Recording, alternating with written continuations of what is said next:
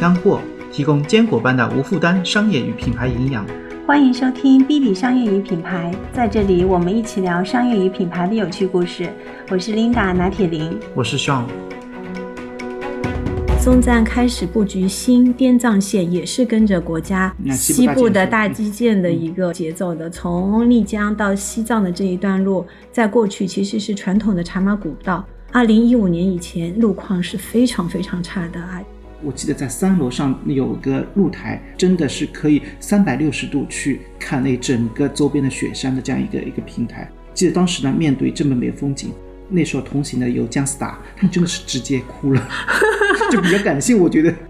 那松赞呢，未来也是希望能够借助他们的影响力和能力，可以孵化更多在地化的可能性出来，就是把这些在地的手作啊、农作啊，以及所有的食材啊，就是运往大城市，让更多的人可以体验到。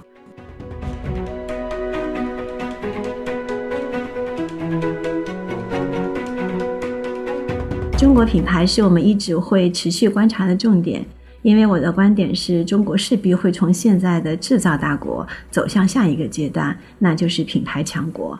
不仅是因为我们有世界上最具效率和活力的供应链，同时呢，我们这一届中国消费者，我觉得也是最棒的，不仅懂得什么是好的产品和服务，而且对很多的新技术也会抱着比其他的国家的消费者更开放、更包容的态度。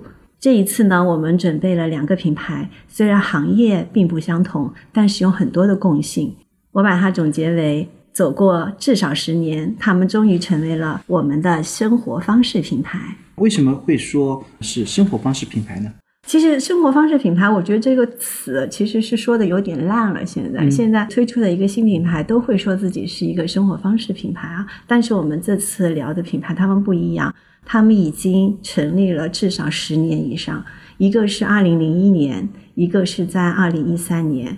但是呢，从最近几年才开始被更多的人看到，可以说是从原先非常小众，开始慢慢的进入早期的主流人群的阶段。其次呢，他们贩卖的不是简单的商品，都在试图打造一种体验，一种生活方式。终极呢是想输出一种文化。目前看来还是初见成效的。最后，他们的品牌打造从来都不是高举高打的广告式的营销，而是通过圈层、用户口碑、用体验其内容的方式来产生自发的一系列的传播。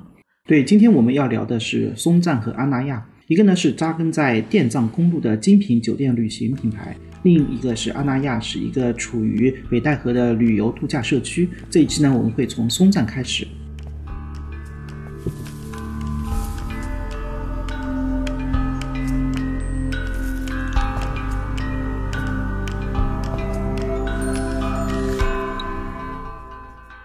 哎，希望你有没有体验过松赞啊？直观感受是怎样的？我其实体验过松赞。那对于松赞的了解有三部曲。第一部曲呢，其实是因为一开始是非常喜欢它的名字，因为松和赞嘛。嗯，松是岁寒三友之一，高洁的礼赞，诗意的七夕。但其实这些都是我自己自作多情的注解，对品牌名字一厢情愿的理解。因为在藏语中，我查了一下，其实有两种解释啊。一个松赞连起来呢，这两个字的意思呢是坚持正法的意思。另外呢，分解开来，松在藏语里面是三的意思，三呢在藏传佛教中好像有深刻的含义。赞呢是指天神游戏过的地方，而灵呢是幸福的乐园，所以松赞林其实指天界三神游戏的地方。幸福的乐园，这其实我觉得还是一个非常能够让人向往的一个名词。进一步了解呢，是因为想帮一些 SUV 汽车品牌去做找联名的合作，那会用一些关键词去寻找一些品牌，比方高端、隐秘啊、文化，可能就自然而然的想到了这样一个品牌。最近其实我去入驻松赞的话，是在二零一九年，是参加一个旅游杂志的组织的一个线下活动体验，大概是在那年的四月份，分别入住了那个香格里拉林卡和梅里山居的松赞。在香格里拉的林卡呢，其实它建在那个三百多年附近的松赞林寺附近。其实真正我去的时候是非常震撼的，因为寺庙和那个蓝色天空当中那个翱翔的那个鹰，就人很渺小。我记得那天晚上刚好我儿子是幼升小的那个决策当晚，一晚上没睡着。但是呢，那个时候在阳台上看着星空，又是一种非常奇妙的景象。我觉得这个感觉幼升小，然后在松赞。呃，一直在跟我老婆那个电话聊，好像选哪家学校，现实 跟就是梦境的这种结合。嗯，我还去住了那个松赞梅里，哎，真的是有幸看到了藏传佛教那个神山叫卡瓦格博的雪山，叫日照金山的真人面目，就是难以用语言来形容出来。而且的话，我听说，但凡那天有。日照金山，他们的服务员在六点左右都会打电话给房间，叫大家起来去观看。其实这两个地方都传递了品牌的理念，就是松赞开启隐秘之门。那我们就正式的开始聊松赞这样的一个品牌啊。我觉得首先我们得从创始人开始聊起，因为创始人其实是决定了一家公司的基因和初心的。对，创始人确确实实是决定了一家公司一个品牌的起点和方向。那这里说一下李斌的故故事，因为李未来一直是在我们这个博客里面会经常提及。当初的话，李斌为什么选择做豪华汽车品牌打 BBA 这个市场？他其实在一次访谈里说，因为 BBA 的创始人都不在了，有机会去撬动。那具体来说呢，是这样子的，就是李斌问自己能不能跟现在中国那么多的优秀的汽车品牌去竞争。其中有一个非常重要的决策点是，谁在做这些公司？国内那时候有三座大山。有三个年富力强的创始人在兢兢业业、废寝忘食地运营着三个中国品牌，分别是吉利、长城和比亚迪。那这个时候呢，他就想要么去做主流高端市场去打宝马、奔驰、奥迪。为什么呢？是因为他觉得他的那些创始人都已经不在了，公司的反应和行动可能相对会比较僵硬。所以的话，创始人对一个公司的活力和他所要坚持的东西是非常非常重要。那我们回到松赞啊，松赞的创始人他叫白马多吉。那白马多吉其实就出生在迪庆松赞林寺脚下的克纳村，这里原来叫做中甸县，其实也就是现在我们都叫它香格里拉。它是当时在香格里拉最热闹的一个地方，到处呢都是经常往来礼佛的人。白马多吉就是在这样半集体化的半农半牧的环境当中长大的。那成年之后呢，他其实是进了央视，他是一个纪录片的摄影师和编剧。他一直以来的梦想呢，就是宣传自己的家乡，反映藏地文化。我觉得是他骨子里的一个梦想。在央视的时候，他就参与了很多部反映藏地文化的专题片和纪录片。那也是跟英国的导演，就是拍 Phil Agland 的纪录片的《云雾之后的中国》的导演有进行合作。那几年之后呢，白马多吉就进入了央视的海外中心，是做纪录片跟摄影师。那这份工作让白马多吉非常纠结，因为是海外中心嘛，他就要远离家乡，然后远离中国，可能去到更远的地方。但是这一点对他来说其实是有点难以割舍的，所以再三权衡之下呢，他做了离开央视的这个决定。当时他心中就是一个非常本真的一个想法，是说他想回到家乡，成为一座文化的桥梁，让更多的人可以了解藏地的一个文化。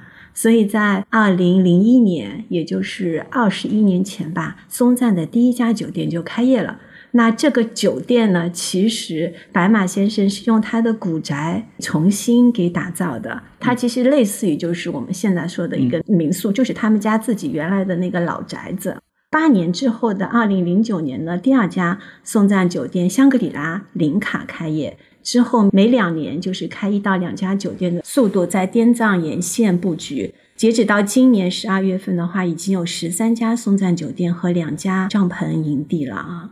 那为什么是通过酒店的方式，是让来世界看到自己的家乡，让更多的人了解藏族和藏族文化呢？因为我其实听说过白马先生说，纯粹做酒店他是不愿意的。是这样的啊，在电视台工作的时候，白马多吉拍摄的专题片呢，其实吸引了很多老外来到藏地的。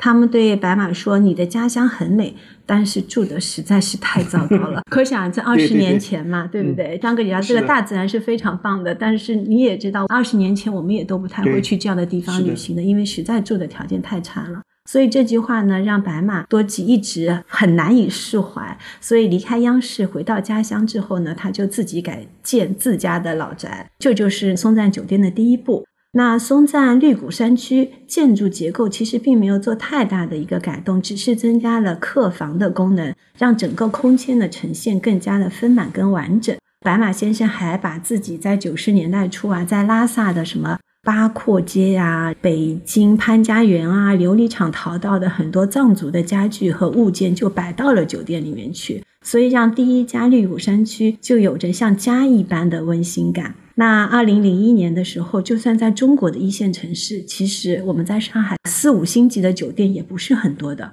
更不要说是在那么偏远的藏区了。建造了一座在硬件上可以跟星级酒店媲美。同时又充满了藏地文化体验的酒店，这个理念在二十年前其实是非常非常超前的啊！迈出这第一步之后呢，白马多吉对于松赞的定位就非常的清晰了。他是希望是从藏式精品酒店出发，让客人可以体验藏地的风土人情，同时呢，在酒店和旅行之上，让更多的人了解藏族文化。为每一个渴望超越所限、延展空间跟自由的人建造远方的家，所以这个远方的家就是白马先生对于松赞一个愿景方面的一个设定吧。他其实结合了一些在地文化，就是为松赞的客人打造一个家。对，所以这个二十多年来呢，白马先生的这个初心其实是从来没有改变过的。从第一家松赞绿谷山居开业之后，在滇藏线上陆陆续续开出了十三家精品酒店，包括松赞香格里拉林卡、松赞拉萨林卡、松赞来古山居、松赞南迦巴瓦尔山居等，都是以独特的选址、原生态的建筑和服务为我们所认可。它其实被全球非常权威的旅行杂志《国家地理旅行者》作为封面故事来报道过，也入选过英国非常著名的期刊，被称为现在社交媒体鼻祖的 Tatler 评选的世界上最好的一百零一家酒店其中的一家，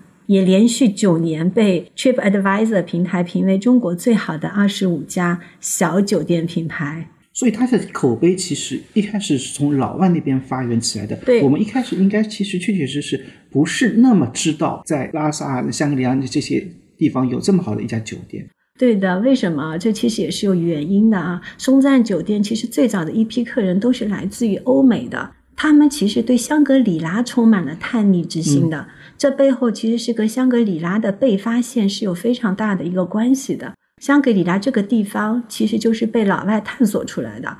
香格里拉这个词最早的时候是出现在二十世纪三十年代英国作家詹姆斯·希尔顿的小说《消失的地平线》中的。然后书中呢描绘了一个远离凡尘、可以让时间止步的这样的一个人间仙境——世外桃源。当时小说在欧美国家是非常非常走红的，在他们那些国家还掀起了一股就是寻找香格里拉的热潮，是不是有点像瓦尔登湖就寻找瓦尔登湖对对对对对。据一些记载啊，最早发现香格里拉的是一位新加坡的商人，他根据希尔顿的那个描述发现了云南的迪庆，之后呢，根据历史学家以及冒险家的不断的探索跟修订。最后确定为云南和西藏之间的迪庆藏区，也就是白马先生出生的那个地方，定位为香格里拉。两千零一年十二月的时候，当地政府趁着这个热度啊，就把迪庆州中甸县更名为香格里拉县。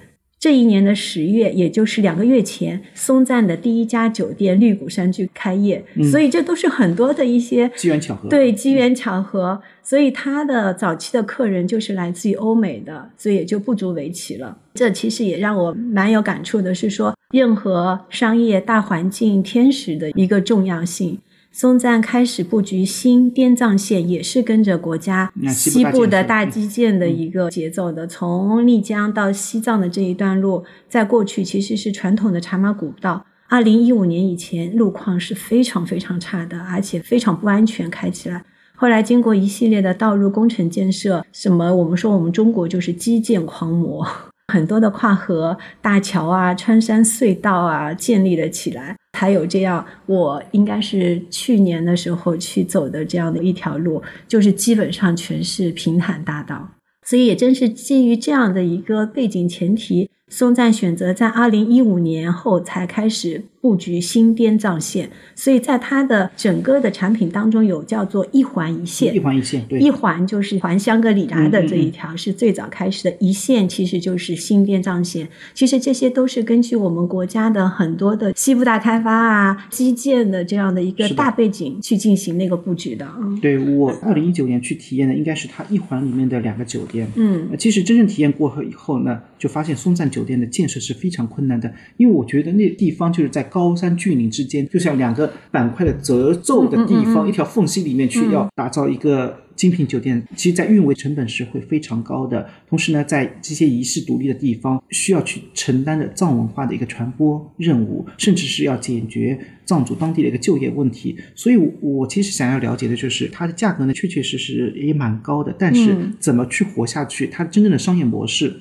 有什么特别的地方？应该是值得探讨的地方。对，松赞的商业模式可以说是很多品牌梦寐以求的。我觉得它是一个非常理想的商业模式的一个构成啊，就是酒店产品跟旅行体验是两个地基。我们说品牌金字塔要有两个地基，对吗？顶端呢就是藏地文化的输出，所以它是两个产品，一个产品一个体验，再加一个文化，这三者就形成了一个非常稳固的一个金字塔。它的特点是所有的东西都是自建的。形成自闭环的这样的一个链路，保证了整体体验服务的一致性。旗下的十三家酒店就是刚才说的一环一线，香格里拉环线跟新滇藏线，就是点缀在滇藏线的沿途，同时配以车辆和管家服务，它是有车队的，打造出一条世界级的以自然及文化探索为核心的深度旅游的环线。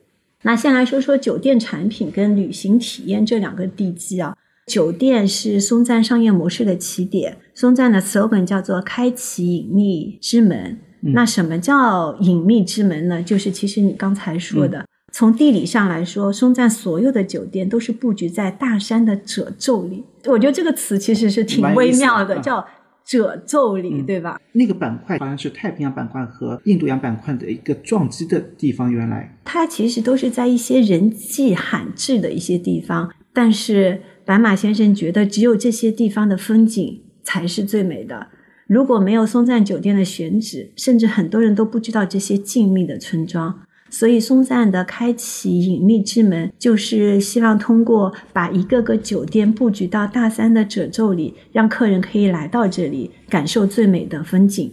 另外，还有在文化意义上的隐秘之门的含义，意思是说，接触松赞可以深入了解当地人文历史，感受藏地文化的一个魅力。另外一点，如果你住过松赞嘛，有一个设计一定会留下非常深的印象，就是大玻璃窗户，就很大很大，对吧？就是每一个，无论是在餐厅还是在他的那个房间里，都会有巨大的这样的一个，要么是落地的玻璃，要么就是玻璃的那个窗户。都可以让你对窗外的，我觉得真的是人间仙境一览无余。那这种设计的灵感还是跟创始人是相关的，因为白马先生他是摄影师的背景，所以他其实对于美，摄影师就是取景嘛，嗯，这就是他非常大的一个专业，所以他是把原来拍纪录片的取景框变成了现在酒店的窗户，对他希望客人一抬头就能体验到旅行纪录片里的那些震撼的美景。这一点对我的冲击其实是非常大的。我住过三家松赞的酒店，都是在去那个拉萨自驾的路上。在拉萨林卡的时候，我窗外面就是布达拉宫；嗯在如美山居的时候，推窗就是波澜壮阔的澜沧江。嗯，但是让我最最难以难忘的就是每天早上起来，我觉得就是一件特别美妙的事情。是的，是的。但是很可惜，我只起只住了两个晚上。嗯。是发生在波密的山区，你一睁眼啊，眼前就是连绵起伏的雪山和云雾，真的此情此景，我觉得很难用任何言语来表达。就是你在那一刻，你就希望世界是静止的，你就希望静止在那一刻里面。对，就像那天我躺在床上看日照金山，真的是无法用语言来描述的那一刻。你就想静静的去享受那一刻。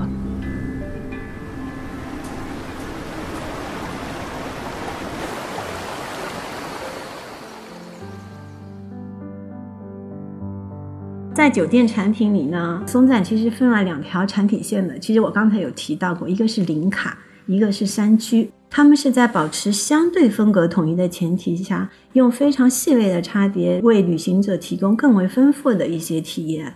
好，下面我来科普一下，林卡呢在藏语里面是花园的意思，是固定的原理。松赞在拉萨和香格里拉分别建立了两家林卡酒店，他们交通相对便利，距离机场较近。酒店的整体规模呢也都比较大，除了餐厅、书吧等，还会提供会议中心、精品店、SPA、游泳池等公共设施。拉萨林卡有五十二间房，香格里拉林卡有九十二间房。那山居系列呢，相对来说体量会比较小一点，大部分呢大概是在十到三十间的房间。松赞在滇藏地区的山谷、河流间，选择风景绝佳的隐秘村庄建造。这些山居用精巧的院落、舒适的房间、景色优美的餐厅和书吧，为正在远行中的客人呢去提供一个去除疲惫、静下心来体会这片土地的居所。也用更具当地特色的菜肴、体验活动和细致周到的服务，让每一家都拥有自己独特的在地体验。白马先生认为，建酒店最核心的是一定要跟在地的文化连接起来。是的，从建筑外观到内部的装饰的摆设，都要把当地文化给呈现出来。拉萨林卡呢，作为向拉萨传统建筑工艺和文化致敬的老建筑，在修建的过程中，其实就吸引了不少拉萨老人参观。这些老人家们看了以后都说，酒店给了他们一段小时候在八角街的美好亲切的回忆。那可想而知，其实它还原的其实是原味的。此外，拉萨林卡里选用的木材其实不是工业的板材。白马先生都希望借用木材的质感来展现当地的传统的文化，并且这些木材会随着岁月的流逝越来越温润、有内涵，其实就像吸了人气一样的，它是有故事的那种感觉。同时呢，在酒店软装方面，松赞的系列酒店里陈列了大量的唐卡啊、挂毯啊、佛像等艺术品，就像是一个小型的博物馆。进去之后就可以慢慢的来体会、来品味。在客房里面也充满了装饰了很多传统藏式的美学的一些元素，比如藏式的地毯呐、漆画啦、原木家具等等，可以让客人充分感受到藏民族文化的一些精髓。而且里面有很多都是白马先生亲自挑选和布置的，有些还是他本人的一些私藏。这里我要分享两个我放在愿望清单里的松赞三居，都是非常典型的小而美。一个是位于西藏昌都市的松赞来古山居，它是在一个只有十几户人家的原始村落里面，紧邻着然乌湖和来古冰川。酒店镶嵌在悬崖上面，将近一半的建筑是藏于山体的内部，几乎与整个环境是融为一体的。整个山居只有十六间豪华房跟四间高级套房。另外一家呢，其实就是你去住过的。对，其实我第一次知道松赞也是从二零一一年开业的梅里山区开始的，位于海拔三千六百米、植被丰富的古酒农村。它其实是只有五户人家的一个藏族的小村落。然后这个梅里酒店建成以后，这个酒店就成了第六户人家。我觉得这想想就非常的向往。酒店呢是面向的是卡瓦格博。几乎每个房间的玻璃窗都可以将卡拉格博和连绵的雪山尽收眼底，想想就肯定就是美不胜收啊。我现在回想起来，其实那条通往梅里山居的路真的是非常陡、非常危险的，所以这也是为什么那个村庄可能只有五户人家。真的，一般人我觉得不会爬上去去住在那边，但是开上去之后，真的别有洞天。嗯，就像刚才说的，其实创始人无论是学摄影也好，或者是学电影也好，因为我查到一个资料，他是说他学电影出身的，所以呢，他是想相对于风景来说，他就把那个山居打造成一个个摄像头放在那边。每个酒店的房间，每个酒店的大玻璃窗，其实就是一个摄像头，注射那一个风景。那个梅里山区的那个酒店呢，它其实就正对着卡瓦格博的神山，而且呢，我记得在三楼上有个露台，真的是可以三百六十度去看那整个周边的雪山的这样一个一个平台。记得当时呢，面对这么美的风景。那时候同行的有姜斯达，他们真的是直接哭了，就比较感性，我觉得 就是被震撼到了。白马先生认为建酒店最核心的是一定要跟在地的文化连接起来，所以从选址、建筑外观、内部装饰、摆设，都是把当地的文化给呈现出来。所以就像刚才说的，松赞的每一家酒店都可以说是当地文化的一种表达方式和平台。对，除了酒店之外，其实我记得当时还深入体验了香格里拉当地的文化的旅行。其实是有松赞金牌管家代理。我还记得那个管家的名字叫洛桑，好像很多藏族人是都叫洛桑的。那他是一位在印度求学的佛学博士，呃，带我们参观茶马古道上的特色建筑，带我们一起在白马雪山那个原始森林里面去图参观了东林寺。所以整个旅程当中呢，我我会觉得真的是非常赞，因为松赞的奔子栏山居去吃了午饭，因为它其实一定程度上是属于四川那一地带的，它的菜有一点点辣的，就那是也是我们没有想到的。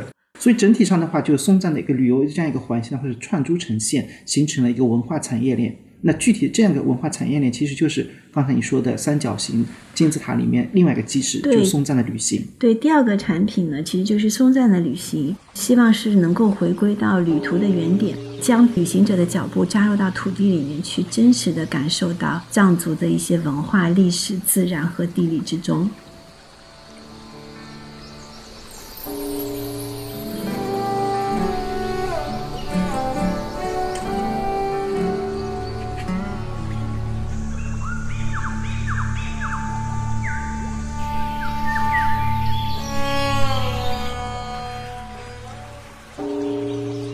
二零零七年以后呢，松赞品牌慢慢成熟起来，开始上线松赞的精品的山居旅行的项目。当时有两个主打产品，叫做寻访香格里拉和三江探索。那白马先生希望通过松赞的旅行，带客人深入藏地山村的秘境，就是你不仅住在了那边，然后你可以进入到他们真实的一个生活当中去。他说：“尽管你到不了，不一定啊，就是能到了真正的香格里拉，但是希望客人可能通过这次旅行，能隐隐约约的体会到一点点藏族人向往的香巴拉到底是什么。香巴拉就是香格里拉的一个藏语，藏语的一个说法。在深入秘境的过程中呢，当地特色。”非常精彩的文化与风景，如藏传佛教寺院啊，珍稀的野生动植物、尼西黑桃、漆器等手工艺体验品也会呈现在客人的眼前。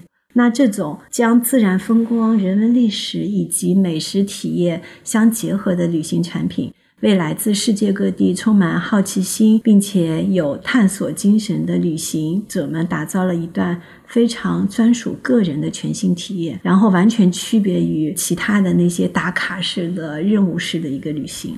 去他的小程序上看了一下，目前上线的已经有二十五个旅行产品了。配套的酒店也不全都是松赞自己的，他们也会甄选一些气质相投的兄弟品牌进行合作。所以从这一点上来讲，经过了二十年，松赞代表的不仅仅是酒店了，还是一种在地文化的体验和对话。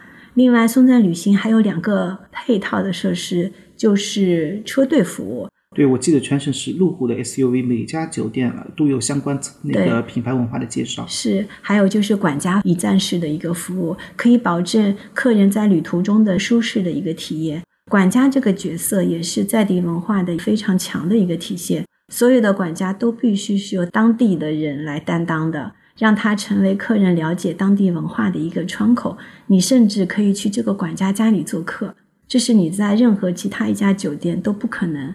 体验到的，而且这些管家的语言天赋是非常厉害的。我记得他们会说藏语、英语，甚至是印度语。其实一定程度上，真的真的是一个文化使者这样一个角色。在这样一个香格里拉的旅行当中呢，作为第一次深入藏区的我，就是有机会深入体验到当地的文化，特别有意思。这种文化，我觉得不是看一本书或者是一场演出能够带来的，而是在真实的旅行当中，在高反中，在那种呼吸很困难的每一步路当中，来，看到了每一次风景，走进了每一个寺庙，吃到了每一道菜，真实感受到的。相信这也是白马先生做松赞的初心。嗯，接着我们就进入金字塔顶端的文化输出。这一趴的内容还得说回白马先生的初心。他曾在一个公开场合解释过，为什么把松赞的使命定义为是追寻香巴拉内心的快乐与安宁，为每一个渴望超越所限、延展空间和自由的人建造远方的家。他说，在藏地流传着这样的一个传说，就是青藏高原中隐藏着一个不为人知的神秘王国，叫香巴拉。王国里的每个人都领悟了快乐的源泉。藏地人都十分向往这个神秘的王国。从现实的世界去到香巴拉王国，要经过一个叫地之肚脐的通道。这个通道的入口呢，就是白马先生的家乡香格里拉。无论是藏地还是传说中的香巴拉，最核心的一句话就是：追寻快乐最简单和最直接的方式，就是给予他人快乐。简单的说，就是追寻快乐的源泉。它的意义就在于，人或者所有的生命体追寻快乐是天经地义的，但大部分的生命体会用获得感的方式来追寻快乐，就像饥渴的人渴了就喝水。越喝越渴，甚至最后肚子里面装满了水，但是依然水分不够，甚至导致缺水。但是只有用付出的方式，而非获得的方式来追寻快乐，才能真正的领悟快乐的源泉。其实这就是利他，我觉得对利他主义。不少游客到藏地的时候，会看到很多老人在转经祈祷。我们可能认为老人们在祈祷自身的幸福啊、安康，但是其实不是，他们每个人都在为所有的生命祈祷。他们嘴里其实念的是说：愿所有的生命不离乐即乐因，愿所有的生命远离苦即苦因。其实从某种意义上来说，这就是在播种快乐。播种快乐是一种规律，一种自然的规律。只有播种快乐，才能收获更多的快乐。我觉得这个就是。藏地文化和每一个藏族人他们领悟的快乐的源泉，这也是白马先生希望我们这些非藏地的人能够通过他的松赞酒店和旅行的这些体验，能够也许暂时的了解到什么叫做播种的快乐。所以松赞希望能为客人带去播种快乐的体验，比如带客人去印经幡呐。制作经幡并挂到圣地上去，同时告诉客人，在印经幡的时候，心里要静静的、默默的祈祷，愿所有的有情众生远离苦及苦因，愿所有的有情众生不离乐及乐因。当经幡挂到圣地上的时候，再祈祷，希望所有吹过经幡的风都能为世界送去和平和快乐。把经幡上的正能量传播到风能触及的每一个角落。因为我知道佛教里面有两种佛教，一个是大乘佛教，一个是小乘佛教。大乘可能更多是着眼于全球、全世界人民的样子，小乘的话更加着眼于自我。它应该是就是大乘佛教的这个教派的一个理念。对，我觉得就是。我们是生命共同体。对对对，所以这样的理念其实跟松赞刚开始我说的那个松赞的名字其实是非常吻合的，因为它本身就意味着游戏之地、幸福的乐园。是，嗯，因为追寻快乐源泉，除了给到客人之外，我觉得最重要的还是员工也能感同身受。所以的话，这里想要聊聊，就是他本身是怎么能够做到把那些员工的源自内心的幸福和快乐传递给每一个人的。松赞内部有一套完整的培训的体系，目的就是让每一个员工真正理解核心价值所在，提升自我的能力和让他们的心智变得更成熟。员工是松赞文化特别特别重要的一个组成部分，也可以说是松赞最宝贵的这些资产。松赞从最初的九个人到现在的八百多名员工，其中百分之九十以上都来自乡村本土。我看到另外一个数据是说，百分之九十五以上都是来自乡村本土。在服务松赞客人的过程中，他们每一位都成为了当地文化体验的一个输出者。松赞员工有一种特质，必须是没有痕迹的服务。在与客人的互动中，他们真诚和质朴全是自然流露。笑容也非常的不职业，这一点其实我也有切身体会的。在入住鲁美山居那一个晚上，餐厅就我们几个同行的朋友和服务员。当时我们要了一瓶红酒啊，觉得风景好美，然后就感觉得喝一点。那那个小服务员可能，我觉得他都不到二十岁，开瓶倒酒的姿势非常的不熟练。我们就问他：“哎，你之前没有倒过吗？”他很实诚的回答说：“培训过，但很久没有倒过了。”当时我们的反应，如果是在香格里拉这样的五星级的酒店，我们肯定是要进入投诉环节的，对吧？就觉得这服务员太不专业了。但是在松赞，反而我们就一起让他坐下来，我们一起聊起了天了。他给我们介绍他的家里是怎么样，然后他是怎么来到松赞的。他给我印象最深刻的一句话，他是说他非常喜欢松赞。这样的一家公司，因为有宿舍，还可以每天洗澡。我我觉得在二零一九年那一段旅程当中，我感受到的服务员呢，确确实实不是最职业化的，但可能是最真诚的。所以呢，这里有一个问题，就是在标准化和在地化体验之间呢，他们是如何去做到平衡的？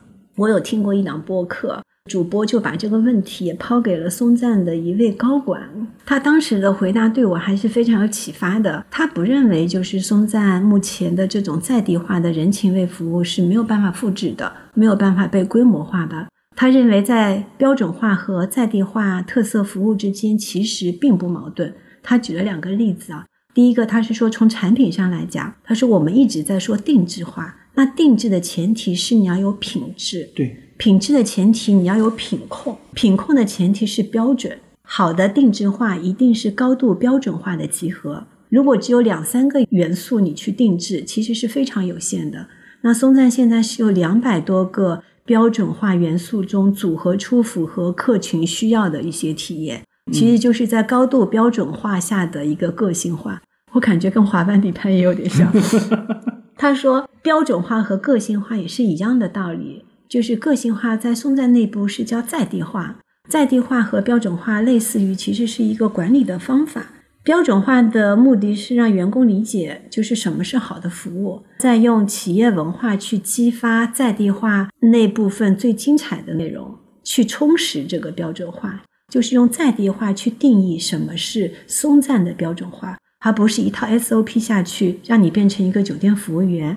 但是变成酒店服务员的同时，也失去了他身上比一个酒店服务员更精彩的那个内容，就是他这个人与这个土地的链接。他是在这样悠久的土地成长起来的这位服务员，其实才是最有价值的。对，其实是一个共性与个性的平衡。对他只不过正好承担了一部分的服务属性。它最重要的是要输出在地的这个文化属性，而这个服务属性反而是附加的，是被松赞慢慢的激发出来的。所以松赞的管家的角色就是一个特别好的例子啊。作为管家，如何服务好客人，前提是要理解本地文化，嗯，然后用客人的语境来表达出这种本地文化。所以客人的感受可能都是好的，但是每一个体验又都是不一样的。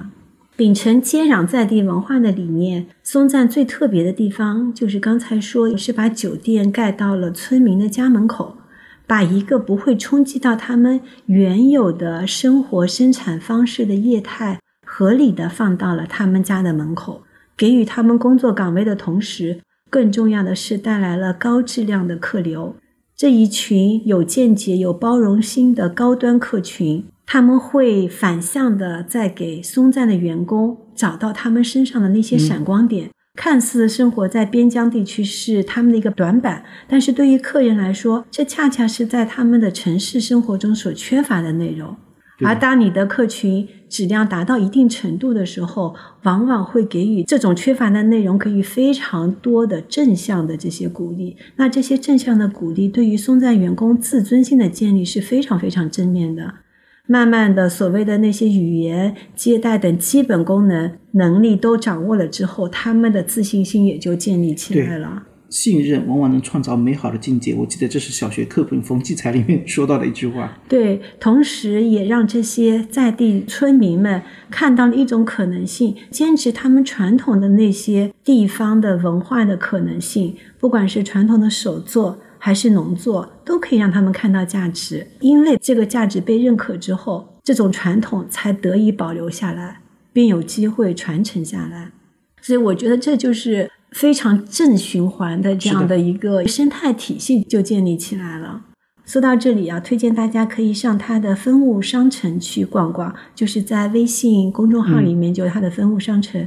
里面有各种各样的手作、手打的铜器和特色的食材，这些你在松赞的每家酒店其实都是能体验到的。同时，你还可以把它带回家。那次我带回家是那个布鞋。我其实买了挺多东西的，我有把他们的那个门的钥匙，就是那个有铃铛的那个钥匙，然后还有一些铜器，我都觉得是非常棒的。那松赞呢，未来也是希望能够借助他们的影响力。和能力可以孵化更多在地化的可能性出来，就是把这些在地的手作啊、农作啊，以及所有的食材啊，就是运往大城市，让更多的人可以体验到。松赞有一些项目的开发，其实就是为了解决当地乡村的扶贫问题。比如二零二一年开业的南迦巴瓦山居这一个项目，松赞接手是因为之前的开发商跑路了。松赞接手以后呢，将原先的拆掉，并重新规划成适合松赞风格的酒店，并与当地政府一起进行周边村庄的活化改造。那未来松赞集团也会根据云南省政府的号召，用三到五年的时间，在云南的迪庆、丽江、大理、保山、德宏、怒江这六个州市布点建设三十家新的松赞，帮助整个云南旅游业的转型和升级。那我觉得看一个品牌成功与否，其实跟大势的紧密结合是非常重要的。松赞的成功至少是有三个要素大环境紧密结合的。第一点是西部开发，第二是文化复兴，第三个是乡村振兴。当然，其实不可否认，疫情其实也是大环境的里面的一个要素。那我们从最简单的百度指数会看到，就是一五年到一九年，其实是西藏旅游、香格里拉等词搜索量高于平均值的这样几年。一九年年底开始明显下降。那我们相信呢，随着疫情的政策开放。中央推出扩大内需战略规划纲要，一切都会好起来。因为其实激活内地的旅游是非常重要的一环。我们相信，现在其实可能是黎明前的黑暗。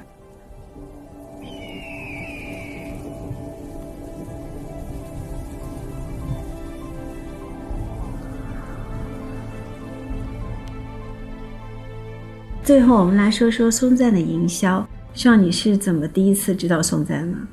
我可能是从那些榜单里面看到的，酒店的那个榜单是吗？嗯，我今天看了一下松赞旅行的公众号，在我的朋友圈里面有七十七个人关注，这其实是非常高的一个一个比例啊。那松赞的营销可以分为两个阶段，分水岭就是二零一三年，也就是它成立的十二年之后。一三年之前呢，松赞主要是以接待外宾为主的。松赞的整个商业模式也是处在一个试验的过程当中，也就是说，松赞用了整整十年的时间来走通他的商业模式。很慢，我觉得这非常非常了不起。白马先生担心推广宣传过多会导致酒店运营支持跟不上，所以当时呢，他其实是不太接受很多媒体的采访的，特别是国内的这些媒体的采访。但是在刚开始的时候，他其实是会接触一些国外的媒体，因为他的主要的目标对象其实是海外的那些欧美人士。刚才有说到，全球非常知名的杂志啊、那个网站啊，都曾经把。松赞酒店列为全世界最好的这些酒店，怪不得我会从榜单里面发现它。这个其实二零一二年开始有点出口转内销的意思在那边了。松赞慢慢在国内的高端圈层里开始被人提及了，几乎就是人传人的这样的一个方式。当你体验一次松赞后，我想八成人会把解锁所有松赞酒店作为自己藏地旅行的目标。我觉得我就是这样的。像在国内旅行，可能松赞的酒店就是一系列的一环一线，就是接下来的几年、五年、十年，就是一定要去完成解锁的这样的一个目标。用电商的大白话，就是提升复购率加口碑拉新，是松赞最主要的营销的一个模式。当然，它也会匹配上所有的积分体系这些数字化的工具。那这里想特别提到的是松赞非常强大的品牌生态圈的一个模式，也就是松赞的朋友圈。你只要入住任何一家松赞酒店，轻而易举的就可以感知到的啊。我感知到的几点就是，几乎与松赞酒店路标指示图同期出现的就是特斯拉的目的地充电桩。特斯拉的进藏的补能设施就是跟着松赞的一环一线来建造的，就是所有松赞酒店都有特斯拉的那个充电桩。那松赞的车队服务，刚才您有提到，其实就是路虎的越野车的这个系列。酒店的摄影展是跟徕卡合作的，都是非常高端的。这些产品好像在他们内部叫做松赞家。今年八月份呢，被调侃为中年男最爱的始祖鸟，在海拔三千多米高的松赞香格里拉林卡开出了其第一家目的地门店。始祖鸟大中国区的总经理表示，在松赞酒店中经常能看到穿始祖鸟产品的顾客。他甚至认为，松赞是除了始祖鸟公司之外能找到最多人穿该品牌服饰的地方。因为我觉得这两个人群是有重合的，所以他们的那个浓度的集成度非常非常的高。对，可以看出啊，以上那么多一线国际品牌愿意跟松赞达成合作，其实是在于人群受众上的重叠和彼此品牌理念的这种共鸣和契合吧。其实我觉得他们服务的就是同一批人，是他们这批人过的也是同一种生活方式，其实就是热爱旅行、摄影、户外。对，然后我觉得他们其实是探索这个世界，对于美是有追求的。是新冠疫情进入第三年，其实旅游业是最受重创的一个行业，有很多被迫离场的一些品牌。在这样的一个背景下面，松赞在今年三月宣布获得招银国际三亿元的投资。我觉得还是非常令人惊讶的。嗯，这不仅是说是在疫情下面获得投资，同时也是松赞创立二十一年来第一次接受机构的一个投资。他之前其实都是自己养活自己的这样的一个模式。为什么他要接受这样的一个投资？是选择了招银呢？就是招商银行呢？招银的一位高管他表示是说，为什么会投那个松赞？很重要的一个原因是。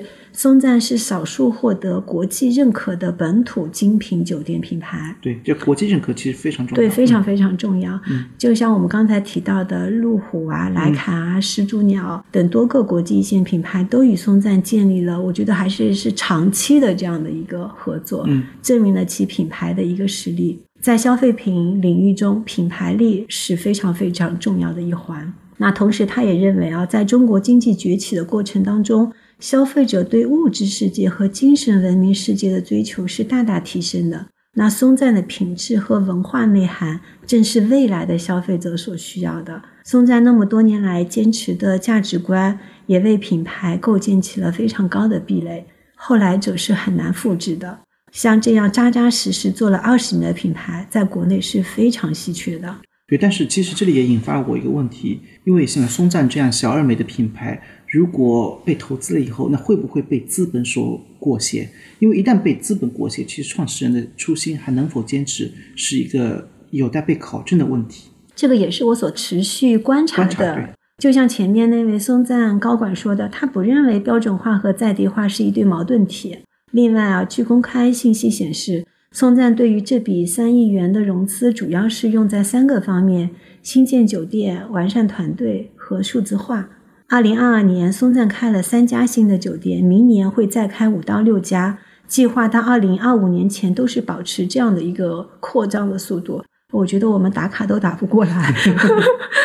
新建酒店的定位与服务水准将与现有的酒店一致，甚至有些还会更高。那目前松赞呢，仍然是围绕着滇藏线布局的。那近期的目标会包括云南怒江、普洱和林芝地区，未来计划要拓展到川藏线，包括阿里、山南，在新疆也选也在选址的过程中。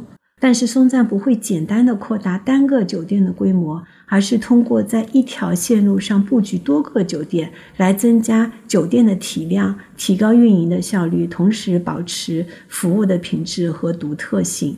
另一方面呢，随着酒店集团的发展，团队的专业化、后台的数字化也提上日程。但松赞他强调不会盲目的套用国际酒店的这样的管理模式。松赞曾经在开第二家酒店的时候，就是香格里拉林卡的时候，曾经在开业初期的时候委托雅高来进行运营的。我们也知道雅高是非常著名的酒店管理集团，但很快就出现了水土不服的这样的一个现象。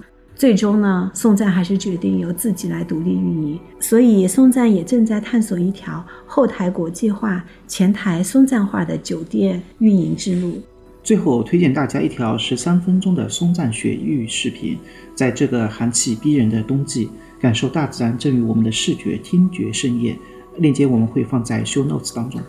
松赞用十二年的时间打磨走通了商业模式，用十八年的时间打造了一条香格里拉环线，又用八年的时间进入香格里拉更深处新的地平线——松赞滇藏线，带着更多的人去追寻心中的秘境，少一点浮躁，多一点耐心。商业没有捷径可言，与时间做个朋友吧。